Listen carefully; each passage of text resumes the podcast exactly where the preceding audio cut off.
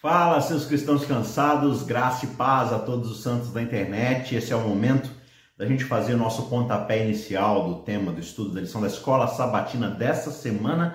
E a temporada, como você já sabe, fala sobre a missão de Deus e a nossa missão, como fazer parte da missão de Deus de resgatar o mundo, de reatar os relacionamentos, de restaurar a sua boa criação. E a gente está desenvolvendo aqui esse tema dia após dia, semana após semana, e agora a gente chega no quarto episódio que fala sobre compartilhar a missão de Deus. Como então fazermos parte dessa missão que ele nos chama para participar junto com ele. Então, o título mais uma vez vai frisar a ideia que a gente tem reforçado aqui semana após semana.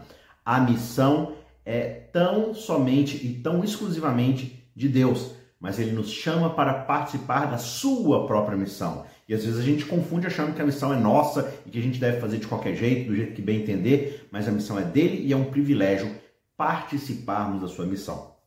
Tá certo? O verso chave dessa semana está lá no Evangelho de João, capítulo 13, versos 34 e 35. Um verso muito bonito, muito famoso, que diz o seguinte: Eu lhes dou um novo mandamento, Jesus está dizendo aqui para os discípulos, que vocês amem uns aos outros, assim como eu amei vocês vocês também vão amar uns aos outros. E nisso, todo mundo vai saber que vocês são os meus discípulos. Como? Se vocês tiverem amor uns pelos outros. Então, basicamente, na lição dessa semana, a gente vai ler sobre a história de Abraão e o seu encontro com três visitantes, a intercessão que ele faz pela cidade de Sodoma e Gomorra e o seu ministério vivo através do seu próprio caráter, do seu testemunho sobre o que Deus estava fazendo na vida dele, né? E Cristo compartilhou também os seus planos com o patriarca, né? Quando ele vai ali visitar Abraão junto com outras duas figuras angelicais, porque ele era um homem que era justo, que temia a Deus, e da mesma forma nós somos também chamados a sermos sal da terra, luz do mundo, sermos altares vivos de adoração a Cristo, quando a gente vive uma vida de amor a Deus, um amor que de fato transforma não só as nossas vidas, mas a vida daqueles que estão ao nosso redor, né? E assim a gente leva o evangelho através da nossa maneira de viver, que vai abrir portas para de fato falarmos da mensagem de salvação. Então essa história de lealdade de Abraão a Deus é, mostra que Abraão de fato tinha um relacionamento inabalável com ele e mesmo a sua dificuldade às vezes em confiar, né, que ele acaba tropeçando, vai se tornando cada vez algo mais maduro, mas algo cada vez mais confiante, uma fé cada vez mais inabalável e esse amor, essa benevolência que ele tinha de fato como pessoa, né, acabam inspirando a confiança, a amizade que ele tinha com outras pessoas que ele entrava em contato. Então, a história de Abraão, conforme a gente vai desenvolvendo, vai ensinando para gente a importância da gente ter um relacionamento profundo e de amor com Cristo, né? E através desse relacionamento a gente pode construir um caráter santo, um caráter irrepreensível que vai ajudar as outras pessoas a encontrarem a salvação que nós também encontramos em Cristo. Tá certo? Então, esse basicamente é o nosso tema dessa semana e a gente vai desenvolver, aprofundar um pouco mais nesse assunto. Antes, eu quero lembrar a você que está aqui no nosso canal, que chegou agora de bobeira e não conhece ainda o nosso canal Cristãos Cansados, esse é o momento de você clicar aí nos outros vídeos relacionados, de abrir uma aba aí com o nosso canal e dar uma olhadinha no conteúdo que a gente tem. E tem bastante coisa legal, além dos temas semanais da Escola Sabatina, nós temos dois cursos, o curso de interpretação bíblica, Quero Entender a Bíblia, você encontra também aqui na descrição do vídeo a playlist, o link para a playlist para poder fazer o curso todo, é um curso bem legal de como estudar a Bíblia de forma prática, direta, com bastante exemplo, com ferramentas excelentes. E a gente tem também um segundo curso que está em desenvolvimento, já está no fim da primeira temporada, que é a história de Deus, o curso de teologia bíblica, conhecendo a Bíblia como uma história só, uma história que fala sobre Deus e o que ele tem em mente para a sua criação, para a humanidade, como é que ele vai restaurar aquilo que o pecado destruiu. Então a gente estuda a Bíblia inteira, livro por livro, e tem sido um curso bem legal. O pessoal tem dado feedback bem interessante, gostando bastante. Então não perca, o link também está aqui na descrição e você também encontra outros vídeos como sermões, aulas, palestras, enfim, no nosso canal, tá bom? Se você ainda não é inscrito, se inscreva agora para você não perder nada daquilo que sai. Também assine as notificações, curta, se você puder, deixe o seu comentário aqui no vídeo e compartilhe esse vídeo também com outras pessoas. Tá certo? Então veja, Quando a gente abre a Bíblia e começa a, se familiarizar com a sua história, a gente vai logo perceber que existe um nome que é usado para se referir ao Deus do Antigo Testamento. Na língua portuguesa, né, na sua Bíblia em português brasileiro, você vai encontrar a palavra Senhor com S maiúsculo. Né? Sempre que está falando ali de Deus no Antigo Testamento, aparece Senhor. Essa palavra que é traduzida como Senhor, é, com letra maiúscula, é a palavra hebraica Iavé. Né? E o nome Iavé é um nome sagrado, é como se fosse o nome próprio, o nome pessoal de Deus, né? Que vai expressar ali toda a sua existência, a sua fidelidade, a, sua glória, o seu poder e a sua relação íntima e pessoal com o seu próprio povo. Então é como se fosse o nome que Deus usa para se dirigir ao povo da aliança, um nome ali de intimidade, de relação. E lá em Gênesis 18, no verso 1, a, a gente percebe ali sendo mencionado que Iavé, o próprio Senhor, apareceu a Abraão.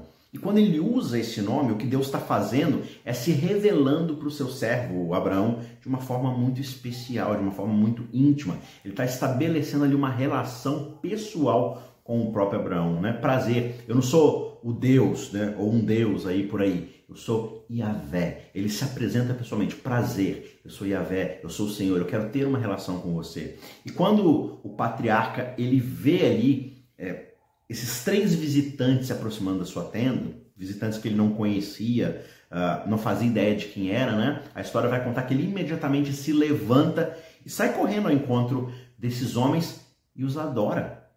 É até assim uma, uma atitude interessante, né? Parece que ele reconhece uma aura, alguma característica que faz com que ele entenda que essas pessoas são de fato diferenciadas. E Abraão ele vai demonstrar então um grande respeito, uma grande reverência por esses visitantes porque ele reconhece a presença de Deus entre eles. Então ele vai lá e se oferece para dar água para lavar os pés deles, um lugar para eles poderem descansar, a sombra de uma árvore. Em seguida ele vai lá junto com sua esposa Sara, prepara uma refeição especial para aqueles visitantes, né? E Ló, que era o sobrinho de Abraão, ele teve a oportunidade de observar de perto a vida de fé, de obediência do seu tio. E durante o tempo em que eles estiveram juntos, ele teve oportunidade ali de aprender sobre a importância da hospitalidade, da generosidade, do respeito pelos estrangeiros. E por mais que Ló tenha feito certas escolhas erradas no seu percurso, na sua jornada, né? Esses valores foram sim transmitidos para ele por meio do exemplo do tio Abraão, que tratou esses visitantes com essa cortesia, essa atenção. E ele vai fazer a mesma coisa por esses né, dois desses visitantes, por exemplo. Né? Então, você percebe que Abraão ele demonstrava o caráter de Deus, a natureza do relacionamento que ele desejava ter com Deus e ele projetava isso também para as pessoas. Ele tinha essa relação com os outros, né? Da mesma forma como ele poderia tratar o próprio Deus que chega ali na sua uh, tenda, não era uma, um tratamento diferenciado em relação a como ele tratava outras pessoas no demais, né? Ele compartilhava de forma muito prática o amor que ele tinha por Deus, sendo uma bênção para também outras pessoas. E aí a história vai dizer pra gente, né, na, na sequência ali, que no meio daquelas conversas e tudo mais, um daqueles visitantes vai dizer que Sara, dali a um ano, ficaria grávida e daria luz a um filho. E aí, se você conhece bem a história, Sara está meio que escondida atrás ali da, é, né, dos tecidos ali da, da, tenda e tudo mais. Ela está observando de longe e quando ela escuta essa conversa, ah, sua esposa Sara, e Sara já era extremamente idosa, né? Ah, ela vai ter um filho. Ela simplesmente vai lá e solta uma gargalhada, uma genuína gargalhada. E aí, um dos visitantes, né, possivelmente o próprio Deus, o próprio Yahvé, ele se vira ali para Sara e fala assim: por que, que você está rindo? Só que quando ele disse para Sara: ah, você riu, né? Talvez a gente possa até imaginar que Yahvé, que o Senhor, ele tem usado até um tom suave, um tom amoroso. Porque, de novo, o riso de Sara não foi necessariamente uma expressão de dúvida, um, sabe, uma descrença escrachada, mas era de fato uma reação natural diante de uma promessa de ter um filho com tamanha idade, né? Algo engraçado, como se fosse uma piada, né? Então, essa reação pode ter sido uma mistura de surpresa, claro, com um pouco de incredulidade pela sua idade e tudo mais, ou talvez até de alegria, né? De uma surpresa positiva. Só que Deus não repreende Sara por ter rido. Ele não briga com ela, ele não acha ruim. Na verdade, ele reafirma a sua promessa. Olha, você riu, mas eu reafirmo a você, daqui a um ano você vai ter um filho. O riso de Sara ali foi uma expressão humana diante de uma situação totalmente extraordinária, algo assim talvez qualquer um de nós teria rido numa circunstância que beira o impossível, né? Só que Deus encoraja Sara a confiar na sua promessa e ele reafirma aquilo que ele prometeu, né? Uma outra situação que a gente observa também aqui na vida de Abraão é que por onde ele passava, ele constituía altares para adorar a Deus. Ele seguia na sua jornada e deixava para trás um rastro de altares. E quando a gente observa é, esses altares, né, tem até uma, uma menção que Ellen White faz desse tipo de, de comportamento de Abraão. Ela vai dizer que esses altares eram uma espécie de símbolos tangíveis da adoração que Abraão é, fazia ao, Deus Altíssimo, né, ao Senhor Yahvé. Porque onde quer que o patriarca ele fosse estabelecer ali a sua estadia por um tempo ou muito tempo, de fato ele ia lá e erguia o seu altar para poder oferecer sacrifícios, para adorar a Deus.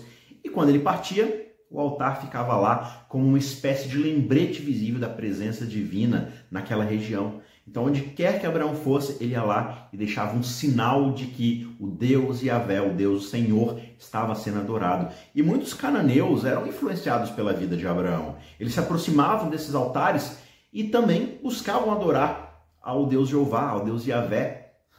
Num contexto moderno, né? Talvez a gente possa fazer uma aplicação aqui de que o equivalente desse altar seja as nossas igrejas, as nossas comunidades cristãs, né? Que são símbolos, que são lugares físicos palpáveis da presença de Deus, digamos assim, né? De novo, é só uma comparação, é só uma aplicação aqui. Só que nesses lugares, né, como a igreja, como outros ajuntamentos, os crentes eles se reúnem justamente para adorar a Deus ali de forma explícita, para estudar a Bíblia, para buscar uma compreensão mais profunda da vontade de Deus. E assim como esses altares de Abraão, essas comunidades, essas nossas igrejas né, cristãs, modernas, elas têm também o potencial de atrair as pessoas que têm curiosidade, que desejam conhecer a Deus, conhecer a sua palavra. Só que, no entanto, os altares eles não eram apenas um local físico de adoração. Era isso somado à vida de Abraão, o seu caráter, as suas ações. Era isso também que atraía os cananeus para a adoração a Jeová, né? Esse Deus que é adorado por uma pessoa do calibre de Abraão deve ser um Deus muito bom, porque olha o que ele fez na vida de Abraão. Né? Por isso, da mesma forma, aplicando aqui novamente, os cristãos de hoje eles são chamados para serem altares vivos, para serem pessoas cujas vidas refletem a presença de Deus e atraem outros para conhecê-lo, para desejarem que Deus faça na vida delas aquilo que ele fez nas nossas próprias vidas. Esses altares vivos modernos, né? Eles podem ser encontrados nas várias esferas das nossas vidas. Onde quer que a gente vá, a gente deve ter esses altares claros como um farol chamando outras pessoas para conhecerem a Deus, né? No nosso trabalho, na nossa vizinhança, nas nossas escolas, nas redes sociais. Um cristão que vive de acordo com os princípios bíblicos, né? Demonstrando amor, compaixão, honestidade, interesse genuíno nas pessoas, integridade. Ele é um altar que vai atrair outras pessoas para adoração a Deus, né? de forma indireta. As pessoas vão se aproximar mais de nós pela nossa bondade, amabilidade, pelo nosso interesse nelas e portas se abrirão para que a mensagem de salvação seja testificada, seja testemunhada e pregada. Né? Surgirão oportunidades para apresentarmos esse Deus a quem nós servimos, se de fato nós o servimos verdadeiramente. Né?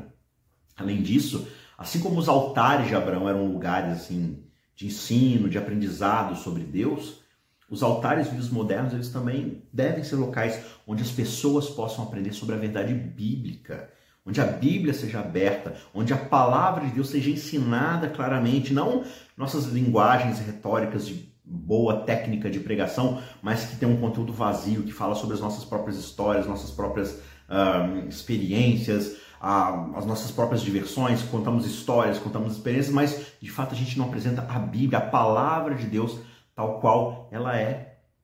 Né? E, e, essa apresentação da Bíblia ela pode sim ser feita por meio de conversas, de estudos bíblicos, né? Pode haver sim espaço para testemunhos pessoais, para compartilhamento de recursos relevantes, mas a Bíblia como palavra de Deus jamais pode ser negligenciada. Uma outra forma da gente incluir, né, é, no meio desses grupos, desses altares modernos, né, é o uso das tecnologias, das mídias sociais para poder alcançar um público mais amplo, chegar a lugares que a nossa comunidade física local ali não alcança, né? Por exemplo, um blog, um podcast, um canal no YouTube, né? É, eu gosto de fazer isso porque para mim é uma ferramenta incrível. Eu posso vir aqui e falar para vocês sobre as coisas que eu estudo, que eu leio, que eu né, gosto de aprender e compartilhar com vocês. E olha só a comunidade legal que a gente criou aqui para estudarmos juntos a palavra de Deus. Eu recebo tantos comentários carinhosos, edificantes aqui sobre como ter abençoado a vida de vocês e pode ter certeza que abençoa muito a minha vida também, né? Então veja, podcast, escrever lá um blog, um diário sobre os seus estudos, sobre a sua jornada como cristão Qualquer coisa que compartilhe conteúdo bíblico, teológico de qualidade, pode ser também essa espécie de altar virtual que vai atrair as pessoas para adorarem a Deus, para conhecê-lo cada vez melhor. Né? E aí, quando a gente olha, de novo, com mais atenção para essa história de Abraão, ali, esse momento onde ele está diante desse, é, desse dilema sobre destruir Sodoma e Gomorra, né? esses três convidados, né? Dois deles, os dois anjos, né? Eles se afastam e vão até Sodoma e Gomorra para ir atrás de Ló. Mas o terceiro viajante, esse viajante misterioso, que era o próprio Cristo, o próprio Yahvé, ele chama Abraão e ele na sua infinitamente, na sua infinita né, sabedoria, ele decide envolver Abraão no seu plano antes de destruir Sodoma e Gomorra. E quando a gente lê, por exemplo, Gênesis 18, versos 16 a 33, que relatam né, essa história sobre Abraão e Sodoma e Gomorra, aí a gente vai compreendendo que de fato Yahvé, o Senhor, ele estava assim disposto a compartilhar os seus planos com Abraão, porque ele via em Abraão alguém temente a ele, alguém que de fato o amava, o adorava e queria conhecer mais sobre a sua santidade, o seu caráter. E essa interação dos dois, ele vai revelar a importância que a gente encontra na comunhão, né, na confiança mútua entre o Criador e a sua criatura, o seu servo, entre o Senhor e o seu servo, né? Então Deus está abrindo para Abraão ali uma cortina para o seu próprio caráter, para conhecê-lo ainda mais, para que Abraão tenha mais conhecimento de Deus e do seu caráter. E aí nos versos 17 a 19, a gente vê que Deus, ele sabia que o servo dele, Abraão, né, ia se tornar uma grande nação e que por meio dele todas as nações da terra seriam abençoadas. E agora ele queria que Abraão entendesse qual que é o propósito de Deus em termos de justiça, né, das suas ações, a importância da sua missão como pai de uma grande nação. Queria levar a justiça de Deus, né, não só restaurativa, mas também ali punitiva, para punir o mal, para consertar o que se estragou. Então, Deus resolve mostrar para Abraão como ele irá lidar com essa justiça. E a gente conhece ali a história, né? Toda aquela questão ali de interação dele tentando, Abraão tentando negociar com Deus ali para trazer misericórdia para aquele povo, mas Abraão vai percebendo cada vez mais que a ação de Deus ela não é sem nenhuma razão, né? Ela não é simplesmente algo que chega lá e, e arbitrariamente resolve matar todo mundo, mas Abraão na sua própria negociação vai percebendo que não existe pessoas justas naquele lugar e de que se eles continuarem impunemente, eles vão se tornar uma ameaça para o resto da humanidade. Por isso, Abraão vai ali o tempo todo diminuindo os números, né? Ah, senhor, e se tiver só 10? E se tiver só 5? É, e Deus falando assim, não, se tiver só 5 eu vou poupá-los. E aí finalmente Abraão percebe, é, não tem de fato ninguém. O seu próprio sobrinho Ló também não é uma pessoa necessariamente justa, né? Então, ninguém ali em Sodoma e Gomorra pode ser livre do julgamento de Deus, porque de fato a iniquidade deles atingiu um, um, patamar assim absurdo. E quando a gente fala, claro, do pecado de Sodoma e Gomorra, né? Frequentemente a gente associa a Sodoma e Gomorra meramente com questões sexuais ali, especialmente né, a prática da homossexualidade é, e outras devassidões. E embora essa fosse sim uma questão que acontecesse ali em Sodoma e Gomorra, quando a gente faz uma análise um pouco mais aprofundada das escrituras, a gente vai perceber que o problema dessa cidade era muito maior do que era necessariamente uh, depravação sexual. Sodoma e Gomorra tinha problemas muito mais profundos. E, de novo, não estou falando que não havia um problema de uh, promiscuidade sexual em Sodoma e Gomorra, mas era um problema ainda maior era algo muito mais profundo. Lá em Ezequiel, Ezequiel 16, versos 49 e 50, a gente lê que os pecados cometidos por Sodoma e Gomorra eram soberba, falta de compaixão pelos pobres e necessitados e a idolatria. A depravação sexual era apenas uma manifestação de um pecado muito mais amplo. Sodoma e Gomorra vivia para os seus próprios prazeres, para o seu próprio eu, para a sua própria indulgência pessoal, e eles viam no outro um mero degrau para poder alcançar a sua satisfação própria. Então eles eram assim pessoas extremamente arrogantes, idólatras, se achavam melhor do que os outros e isso era manifesto na forma como eles tratavam os outros economicamente e sexualmente, menosprezando os pobres e tratando o outro como um mero benefício de prazer carnal para si mesmo. Por isso, tudo que entrava ali em Sodoma e Gomorra, os caras queriam dar um jeito né, de levar para certas circunstâncias desfavoráveis sexualmente falando. Né?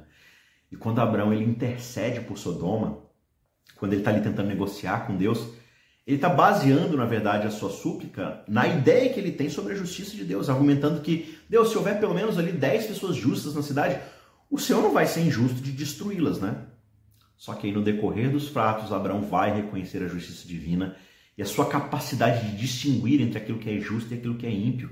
E então, no ato de fé, ele confia plenamente de que Deus fará aquilo que é certo o fato de Abraão né, se envolver ali com Sodoma e Gomorra até certo sentido, né, tentar interferir ali, porque ele tinha de fato uma certa experiência lidando com Sodoma e Gomorra, indo até a cidade, ajudando eles ali a se livrarem de certos problemas e tudo mais.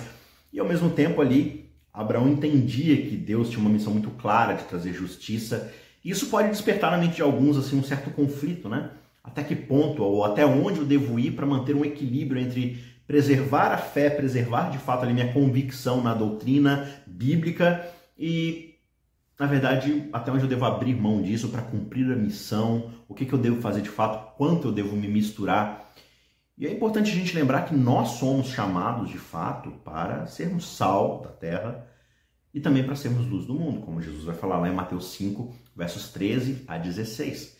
E tudo isso significa que nós devemos viver sim de acordo com os princípios da fé. A gente deve preservar, digamos assim, a nossa pureza espiritual, a nossa pureza doutrinária.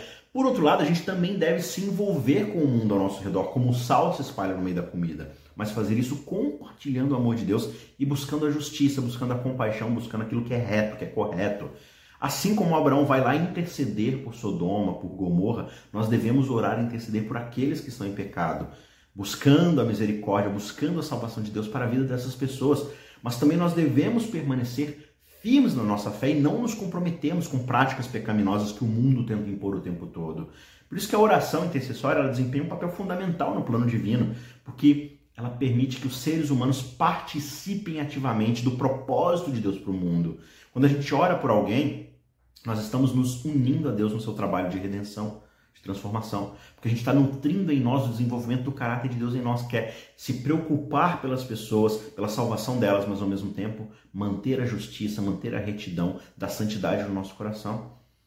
Por isso a gente deve achar um equilíbrio entre perseverar na oração ali o tempo todo sem parar, mas ao mesmo tempo evitar as repetições vãs, como a Bíblia vai dizer, né? Aquela repetição que é uma repetição vazia, sem significado, é simplesmente uma repetição mecânica. Isso é diferente de uma perseverança na oração, pedindo a Deus ali todos os dias, em aflição, em contrição de coração, né? A oração perseverante ela é uma demonstração da nossa fé, da nossa confiança em Deus. Só que ficar repetindo palavras vazias, palavras decoradas, né? Sem nenhum significado real, isso, isso não leva a nada. Essa é uma oração que de fato não tem poder transformador. A chave está em manter um relacionamento genuíno com Deus enquanto nós oramos, buscando fazer Sua vontade, confiando na Sua sabedoria para responder aquilo que a gente busca de fato. E quando a gente move para o capítulo 19 do livro de Gênesis, a gente vê ali a história de Ló e da sua família, né? E ali logo no início do capítulo a gente vê Ló se comportando de uma maneira até muito semelhante a de Abraão, no que diz respeito a receber aqueles dois seres, né, aqueles dois visitantes na sua, sua própria casa, oferecendo para eles ali hospitalidade. Essa é uma atitude, um exemplo de como a gente deve de fato tratar os estrangeiros, os viajantes na nossa casa, né, aqueles que precisam de ajuda e tudo mais, seguindo esse exemplo de Abraão. Só que, no entanto, a história de Ló ela toma um rumo sombrio muito diferente da história de Abraão, quando os homens ali da cidade de Sodoma e Gomorra, né, no caso ali Sodoma, onde eles estavam, né, eles cercam a casa de Ló e eles exigem que Ló entregue para eles aqueles convidados, aqueles anjos, seres celestiais, para que eles pudessem abusar sexualmente deles. E Ló ele tenta proteger aqueles visitantes, aqueles seres celestiais, e ele até oferece os seus próprios filhos no lugar dos visitantes. Só que os homens eles são tão ímpios ali que eles rejeitam a oferta. Eles só querem violar, deflagrar aqueles visitantes, eles só querem mostrar a sua autoridade, a sua soberba. Então, esse ponto da história mostra o tamanho da depravação moral da cidade de Sodoma e a necessidade de Deus de interferir com o julgamento divino, né? Deus ele havia enviado os anjos para resgatar Ló, para resgatar sua família antes de destruir a cidade de Sodoma. E Ló ele é instruído a fugir sem olhar para trás. Só que aí, talvez você já conheça a história, né? A esposa de Ló desobedece a ordem, ela olha para trás ali com um coração pesaroso por tudo aquilo que ela estava deixando na cidade de Sodoma e ela imediatamente se transforma numa estátua de sal.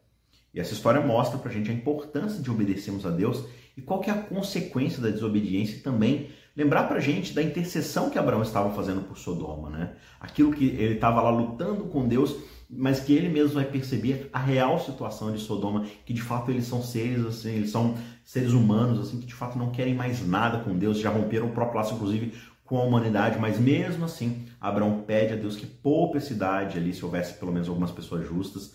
Deus até concorda, mas como a história mostra aqui pra gente, não há sequer uma pessoa justa ali. Né? Não há ninguém que possa de fato fazer jus a essa intercessão que Abraão de fato está tentando viver, está tentando ali negociar com Deus. E Ló e a sua família saem de Sodoma e Gomorra, né? no caso ali Sodoma, e mesmo assim com uma vítima, com a sua esposa, que também já não é uma pessoa justa. Ló também não era uma pessoa justa, mas ele ainda tinha algum resquício de temor a Deus e por causa da experiência que ele teve com Abraão ali nos anos que ele passou vivendo com Abraão, ele ainda teme ao Senhor, mesmo que de uma forma bastante mínima ali, e isso é o suficiente para tirá-los dali, para que o juízo de Deus aconteça da forma como aconteceu, né? Então, assim, a história de Abraão mostra para a gente a importância da oração, da intercessão pelos outros, de conhecer a Deus, de conhecer o seu caráter. Por outro lado, a gente tem a história de Ló mostrando para gente que a justiça de Deus deve ser cumprida. Né? Se Deus não interferir, o mal vai se tornar cada vez maior. E hoje a gente observa na história da humanidade o quanto tantas vezes a gente gostaria que Deus interviesse, né? Mas aí parece que quando Deus intervém a gente fica cheio de dedos. Não, isso aí é injusto da parte de Deus, como se a gente soubesse o que de fato está acontecendo nos bastidores, né? E embora Abraão ele tenha intercedido por Sodoma, aquela cidade já acabou sendo destruída porque eles eram muito moralmente depravados. E essa destruição acaba se tornando, na própria Bíblia, um lembrete de que Deus é justo, de que a sua justiça vai ser cumprida um dia de forma definitiva. Aqueles anjos que foram enviados lá para poder resgatar a família de Ló, eles tinham uma urgência na sua missão. Eles sabiam que a destruição ali de Sodoma e Gomorra estava muito próxima de acontecer e eles precisavam tirar aquela família dali imediatamente. E essa urgência, ela acaba sendo um lembrete para nós de que o tempo está acabando nessa terra. A gente deve agir rapidamente pela salvação das outras pessoas. Quando Deus nos chama para uma missão, a gente deve responder imediatamente, com urgência de pregar o Evangelho. Né? Quando a gente olha hoje para o cenário das cidades modernas, por exemplo, né? compartilhar o Evangelho nas cidades, nas grandes cidades ao nosso redor pode ser especialmente difícil, porque são lugares movimentados, barulhentos, muitas vezes caóticos, as pessoas estão ocupadas vivendo suas vidas diárias, elas não têm tempo sequer para pensar, quanto mais em questões espirituais. Só que, no entanto, a mensagem do Evangelho é tão importante para as pessoas que vivem nas cidades quanto para aquelas pessoas que vivem em áreas mais remotas, mais rurais, né? Portanto, é essencial que os cristãos encontrem maneiras eficazes de compartilhar o Evangelho nas grandes cidades. E uma das formas mais eficientes de fazer isso Primeiro é orando, assim como Abraão fez, né? A oração é sim essa ferramenta poderosa que Deus nos deu para poder nos ajudar a alcançar as pessoas com a mensagem do Evangelho. E através dela, a gente se conecta mais com Deus, a gente pede a Ele que nos ajude a encontrar maneiras eficazes, abrir portas para compartilharmos a mensagem do Evangelho, né? E também ajuda a gente a ficar focados em Deus para fazermos a sua vontade, em vez de nos descuidarmos com as grandes distrações que a gente pode encontrar, né? Uma outra forma de compartilhar o evangelho é sendo criativos. As cidades elas estão cheias de, de, pessoas diferentes, de origens diferentes, de culturas, de momentos, de eventos diferentes. E é importante que a gente encontre maneiras de partilhar a mensagem que vai ir de encontro a essas pessoas, né? Talvez isso possa significar usar formatos de mídia diferentes, música, arte, vídeo, ou encontrar atividades para envolver as outras pessoas, né, através de eventos comunitários, oferecendo algum serviço voluntário.